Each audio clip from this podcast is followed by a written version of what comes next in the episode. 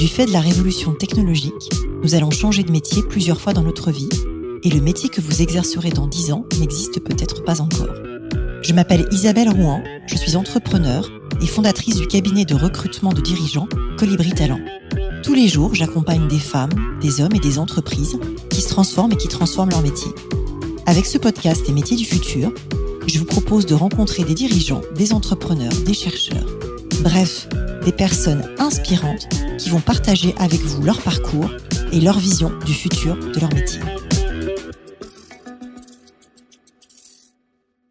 Bonjour à toutes et tous et bienvenue dans le podcast Les métiers du futur.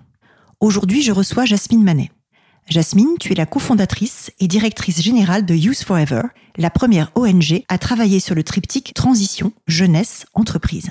L'épisode d'aujourd'hui est donc consacré au futur de la jeunesse. Bonjour Jasmine. Bonjour. Écoute, bienvenue au micro du podcast. Je suis très contente de te recevoir. Et pour commencer, j'aimerais comprendre un peu ton parcours. Donc, est-ce que je peux te demander de te présenter? Avec plaisir.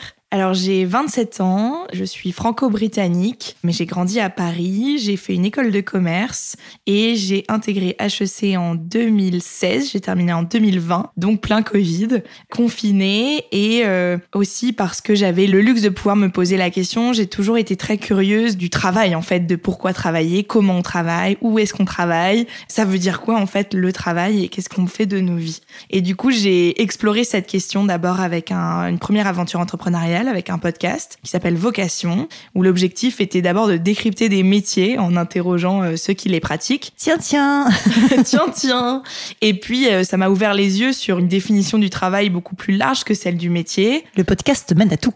Le podcast mène à tout et il mène particulièrement à tout parce qu'après deux ans de cette aventure, en fait, qui a pris plus de place avec le Covid, qui a eu un écho euh, pas du tout soupçonné à un moment de vie où on cherche son premier emploi, mais particulièrement dans ce contexte-là. Et donc, j'ai mené cette aventure en parallèle d'une activité de freelance euh, pendant deux ans, jusqu'à euh, monter Youth Forever euh, il y a deux ans également avec Emmanuel Duez que j'avais interviewé au micro de vocation. Donc rien ne se fait par hasard. Et, que j'ai interviewé aussi au micro de ce podcast. Bah voilà, la boucle est bouclée.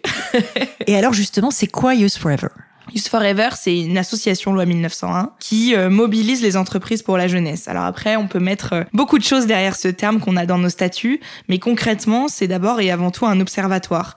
C'est un centre de recherche pour étudier le rapport au travail des jeunesses, de la nouvelle génération qui, euh, dans un monde tel qu'on le connaît, un peu chaotique, se pose beaucoup de questions, comme une loupe sur le reste de l'époque et sur le reste des générations d'ailleurs. Donc on est d'abord et avant tout un observatoire, on fait des études sociologiques sur euh, les rapports au travail, sur les parcours collaborateurs, sur beaucoup de sujets ressources humaines, qu'on ensuite on déploie dans beaucoup de formats d'intervention, de conférences, d'ateliers. Et puis euh, derrière, on accompagne à la fois les jeunes sur des programmes de formation euh, dits aux soft skills, mais globalement apprendre à convaincre, à écouter, à négocier, et puis à se mettre en action. Et de l'autre côté, côté entreprise, on travaille beaucoup avec les ressources humaines sur bah, les métiers du futur, sur attirer, recruter, engager, fidéliser des talents, jeunes ou moins jeunes pour euh, être capable de mener les transformations euh, de la société actuelle. Alors c'est hyper intéressant et ce qui m'interpelle c'est que tu dis euh, les jeunesses, les jeunes. Donc j'en déduis qu'il y en a plusieurs types. Est-ce que tu peux un peu nous faire un portrait de cette génération ou de ces générations Gen Z quoi? Puisque c'est comme ça qu'on les appelle me semble-t-il.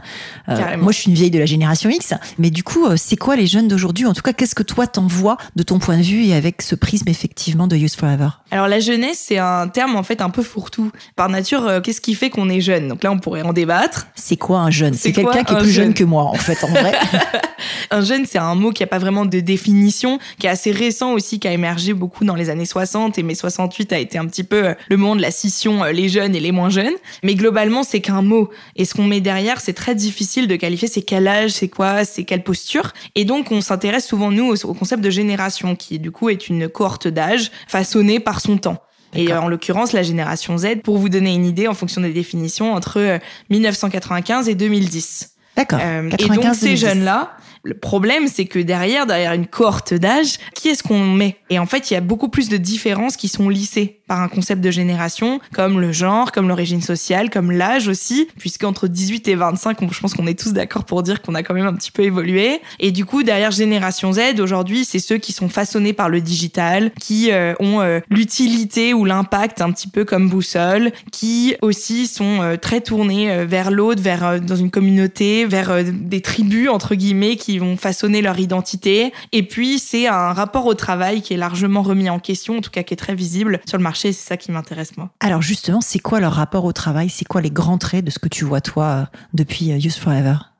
Alors, le rapport au travail, il est à la fois dans une nouvelle temporalité, où il y a beaucoup moins de notions de carrière, de long terme, de linéarité et beaucoup plus de pluralité, de faire en même temps, de faire à côté. Les slasheurs et les slasheuses. Les slasheurs et les slasheuses. Donc c'est faire en même temps, donc euh, possibilité d'avoir plusieurs activités. D'ailleurs, c'est déjà le cas où euh, en fonction des pays, en tout cas européens, on est entre 30 euh, et 40 des jeunes, donc souvent on prend 18-30 ans, qui ont deux métiers en même temps. Pour certains, c'est une contrainte parce qu'ils ont besoin de ces sous supplémentaires, mais pour une partie d'entre eux, c'est un choix. Donc il y a du temps partiel subi et il y a du freelancing avec plusieurs activités. C'est ça, en fait, qu'on est en train de se dire. En fait. Exactement. Donc c'est un rapport au temps qui est un petit peu différent et du coup euh, aussi une capacité assez simple d'arrêter en fait un travail et donc qui surprend beaucoup les employeurs où du jour au lendemain on décide de démissionner. En fait non, c'est juste j'ai pris ce que j'avais à apprendre et je passe à autre chose et ils ont cette notion du temps qui est très différente. Et puis de l'autre côté, il y a peut-être la suite de cette quête de sens euh, qu'ont commencé la génération Y à beaucoup euh, mettre sur le devant de la scène et qui aujourd'hui fait partie du discours RH ambiant. Alors les Y, c'est quelle année à quelle année? Y, c'est 1980 à 1995-96. D'accord, ok. Euh, et Toi, t'es Y. Moi, je suis à la frontière entre les deux. Du coup, euh, comme je suis née en 96, euh, ça fait pile, donc c'est comme ça m'arrange. en fonction de mes interlocuteurs. Et en l'occurrence, donc il y a cette notion de sens, d'utile, d'impact. Et euh, c'est peut-être moins avoir un impact sur le monde, changer le monde, mais beaucoup plus, moi personnellement, je veux me reconnaître, je veux être aligné, entre guillemets, je veux être cohérent. Et donc, je me pose la question au quotidien de ce que je fais. Mais ces sujets d'alignement, c'est pas que la génération Z. Bien parce sûr. Que, moi, j'ai un vrai métier, en plus de cette passion pour le podcast que je partage avec toi. Et en fait, les candidats que je reçois, qui sont plus des profils expérimentés, parce que moi je fais du recrutement de dirigeants, donc je vois des gens qui ont 40 ans et plus, le plus souvent, ils ont toujours ce discours sur l'alignement, beaucoup sur l'impact aussi, parce qu'en fait, ça concerne quand même beaucoup de monde qui travaillent, quoi. Surtout depuis le Covid. Ah mais c'est évident et c'est un de mes, une de mes marottes et euh, un des messages que je porte le plus. Et c'est pour ça que j'aime bien utiliser la notion de génération comme une loupe. D'accord. Euh, parce que c'est justement euh, souvent ce qu'on voit chez les jeunes, mais de tout temps, euh, est une façon de décrypter des mouvements, des évolutions de l'ensemble de la société. Et c'est juste grossi. C'est grossi, exactement. Loupe grossissante. Regardons ce qui se passe chez les jeunes et on en parle beaucoup en plus dans les mm. médias, dans la presse. Mais en fait, c'est commun, c'est intergénérationnel dans les attentes qu'ils ont. Alors, tu as dit que c'était une association loi 1901, c'est une ONG aussi, en tout cas c'est ce que dit votre site. Pourquoi être parti sur cette forme juridique-là? Qu'est-ce que ça vous apporte? Et en gros, comment ça marche? Puisque j'imagine que vous avez quand même un modèle économique. Vous ne vivez pas que d'air, d'amour, d'eau fraîche et de subventions. J'aimerais bien.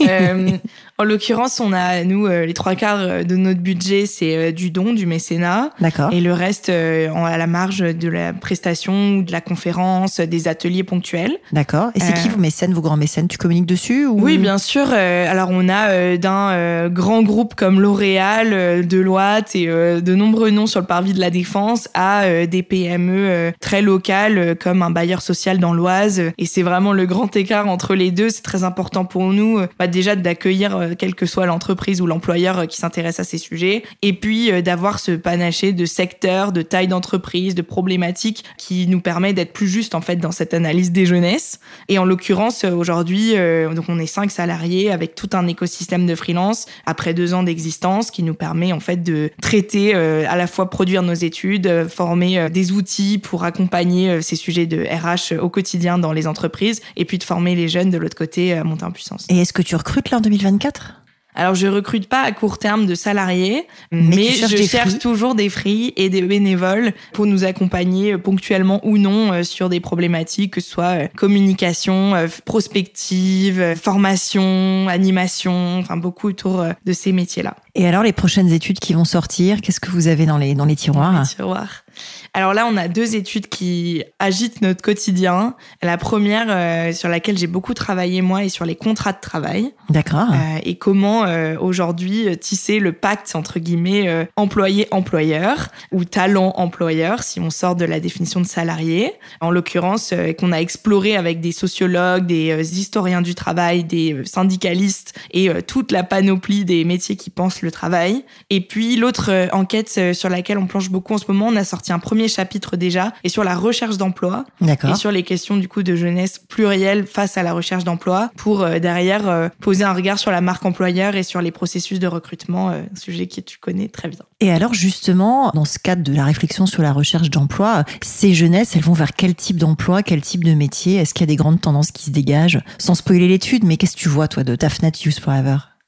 En fait, ce qu'on remarque, c'est l'importance du réseau, mais bon, là, rien de nouveau, encore une fois. Euh, l'importance euh, de l'orientation et de l'école, en fait, tout commence très tôt. Et du coup, dans les métiers, c'est très lié à ce qu'on découvre euh, dans nos entourages et puis derrière, euh, dans les parcours de formation qu'on fait. Donc il y a un effet cliqué du concours ou de l'école et il y a un effet cliqué du milieu d'où on vient et des métiers de nos parents, en fait, c'est ça Voilà. Et puis, euh, forcément, sur les secteurs qui souffrent beaucoup, des secteurs plutôt, euh, je vais dire, pénibles, avec plein de guillemets euh, en termes d'exercice du métier, mais dans le soin, euh, dans l'industrie, euh, dans des métiers qui ont souvent des réputations euh, plutôt mauvaises dans les écoles, qui derrière ne sont pas suivis et pourtant critiques pour demain. Donc, il y a tout un enjeu de revalorisation, de juste redécouverte, parce que souvent, c'est un manque de connaissances qu'on observe dans ces sujets euh, d'orientation. Donc, euh, c'est beaucoup autour de ça, euh, de comment est-ce qu'on remonte la chaîne de valeur pour parler du futur du travail. Hyper intéressant. Et alors, sur un autre axe, quand j'ai préparé l'émission, j'ai vu que tu étais membre des Young Leaders britanniques j'ai, depuis 2022, je crois. Tu as dit en plus en intro que tu étais franco-britannique. C'est ton papa ou ta maman qui est euh, britannique. C'est ta maman, d'accord.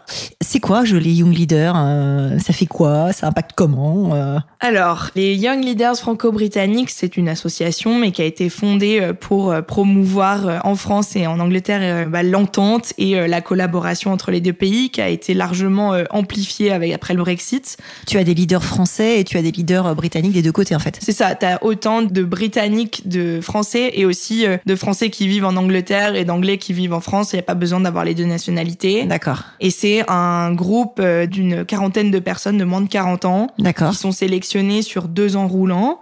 Et Donc ensuite, un jeune à moins de 40 ans pour un Young Leader. Voilà, exactement. et en l'occurrence, qui sont choisis dans l'armée, dans le monde de la finance, dans l'entrepreneuriat, dans les associations, pour euh, avoir euh, une potentielle influence dans les relations franco-britanniques. Et ça s'incarne par des séminaires annuels et après parfois des sorties euh, ponctuelles au cours de l'année, une année sur deux à Paris ou à Londres, pour aller découvrir l'écosystème local. En l'occurrence, à Londres, par exemple, on était allé faire un tour à Oxford pour rencontrer des juges de la Cour des crimes contre l'humanité. On était allé bah, évidemment dans les différentes instances politiques à Westminster et à Downing Street. On est allé rencontrer euh, l'ancien boss du MI6. euh, Enfin, que des, des aventures génial. extraordinaires euh, entre nos deux cultures. Super intéressant, effectivement. Faut postuler ou t'es... Il faut postuler. Faut postuler, C'est d'accord. un dossier, euh, bah, il faut remplir les critères, euh, c'est-à-dire euh, amitié franco-britannique, euh, nationalité une des deux, et puis euh, il y a tout un dossier avec une lettre, etc. Et moi, c'était d'ailleurs à la fin d'une conférence que j'ai donnée à Vienne, euh, un des jeunes qui était présent était venu me voir et m'a dit, euh, je fais partie de ce groupe, euh, vu ce que tu as dit, euh, je pense que ça ferait complètement sens. Voilà le lien, euh, regarde ce qui ça si ça t'intéresse, et voilà, j'étais prise. C'est super, écoute, bravo. Alors moi j'aime bien dans au micro du podcast euh, expliquer comment je connais les invités. Et en fait toutes les deux on s'est rencontrés euh, dans le cadre des euh, rencontres d'Aix et du programme pour les jeunes qui est mis euh, en place par le cercle des économistes. Est-ce que tu peux nous partager un peu, déjà raconter ce que sont les rencontres d'Aix au micro du podcast parce que je sais pas si tous nos auditrices auditeurs connaissent le, ces rencontres et un peu nous raconter ce que tu as fait, ce que tu en as retiré.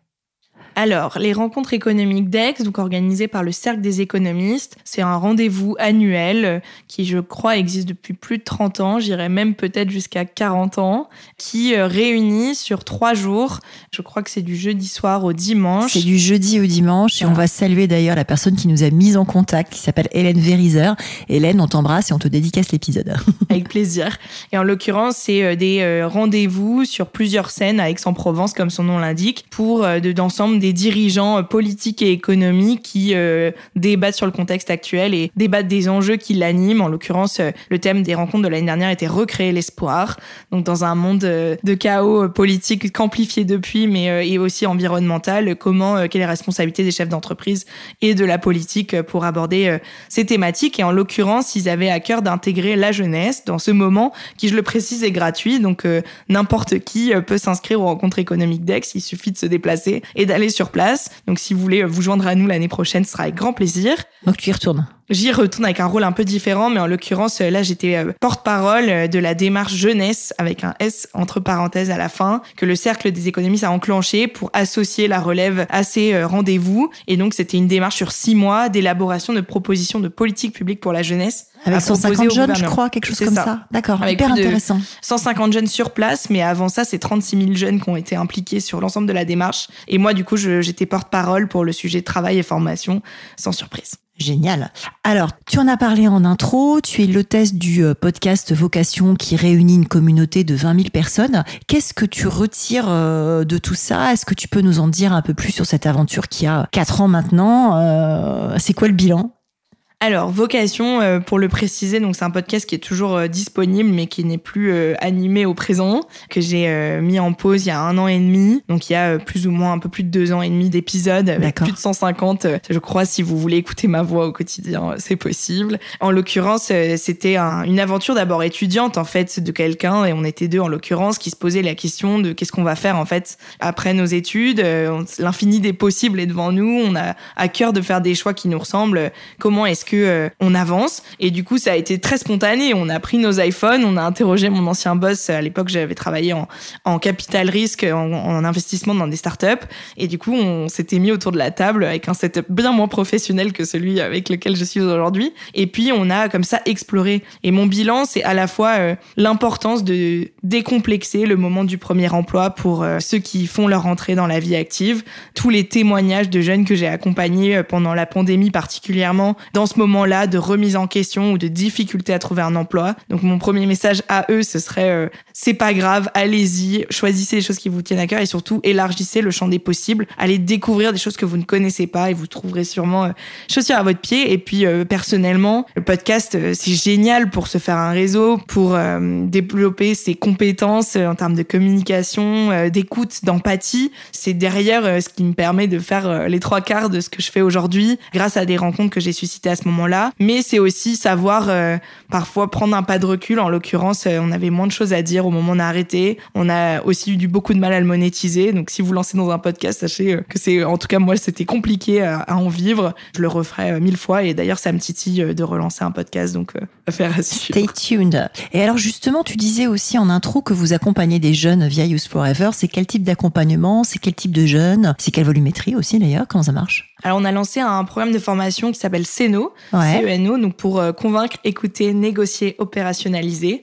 On travaille ces quatre compétences euh, sur le temps libre euh, de nos participants. Jeunes, c'est 18-30 ans dans la définition qu'on en a faite jusqu'à présent. Il y a eu deux promotions aujourd'hui. La troisième va bientôt être révélée fin février, donc a priori au moment de la sortie de ce podcast. Il faut candidater aussi, c'est pareil? Il faut candidater. Les critères, c'est simplement la disponibilité, c'est un programme qu'on fait en présentiel le soir. Et donc, il faut être disponible sur quatre dates différentes et la motivation. Et puis derrière, après, c'est euh, sur euh, format libre, lettres euh, audio, vidéo, enfin en fonction de la sensibilité de chacun. Et en l'occurrence, on se retrouve 4 fois 4 heures aujourd'hui sur Paris. Donc on invite tous ceux qui sont en Ile-de-France, on adapte les horaires pour. et puis on espère bientôt sur d'autres géographies. Super intéressant. Alors moi j'aime bien terminer par des questions un peu plus personnelles. Et la première que j'ai envie de te poser, c'est qu'est-ce qui te fait lever le matin? Qu'est-ce qui fait me lever le matin bah, je pense tout simplement ce que je fais tous les jours. Hein. C'est pas très compliqué. Moi, j'ai toujours été du matin, donc déjà j'ai pas trop de mal à me lever.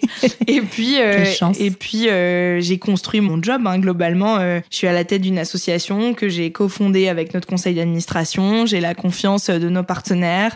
J'ai une équipe géniale que j'ai construite et donc que j'ai choisie. Et puis j'ai c'est aussi la beauté d'avoir fait une association et pas une entreprise, c'est qu'on a une mission et après on est libre dans la façon dont on la remplit, à condition que ça corresponde à quelque chose d'utile ou à ce qu'on a promis à nos partenaires. Et donc euh, je fais ce que j'adore, des études, être sur le terrain, de la formation, de l'animation, de la facilitation, de la prise de parole. Donc j'ai pas à me plaindre hein, globalement. Super. Qu'est-ce qui te tient à éveiller la nuit?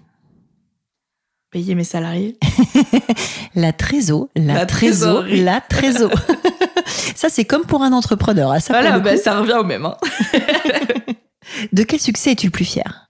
Je dirais euh, de mon travail de plaidoyer. L'année dernière, euh, j'ai fait plus de 40 conférences devant euh, à la fois des étudiants et des chefs d'entreprise. Et j'en suis fière euh, parce que déjà j'ai beaucoup progressé, surtout que c'est un exercice difficile pour moi euh, au démarrage, que je sentais qu'elle allait me plaire et le podcast m'avait beaucoup aidé à prendre confiance en moi sur ses capacités à prendre la parole, mais qui ont été un challenge et que j'ai baigné dedans et je n'en sors pas.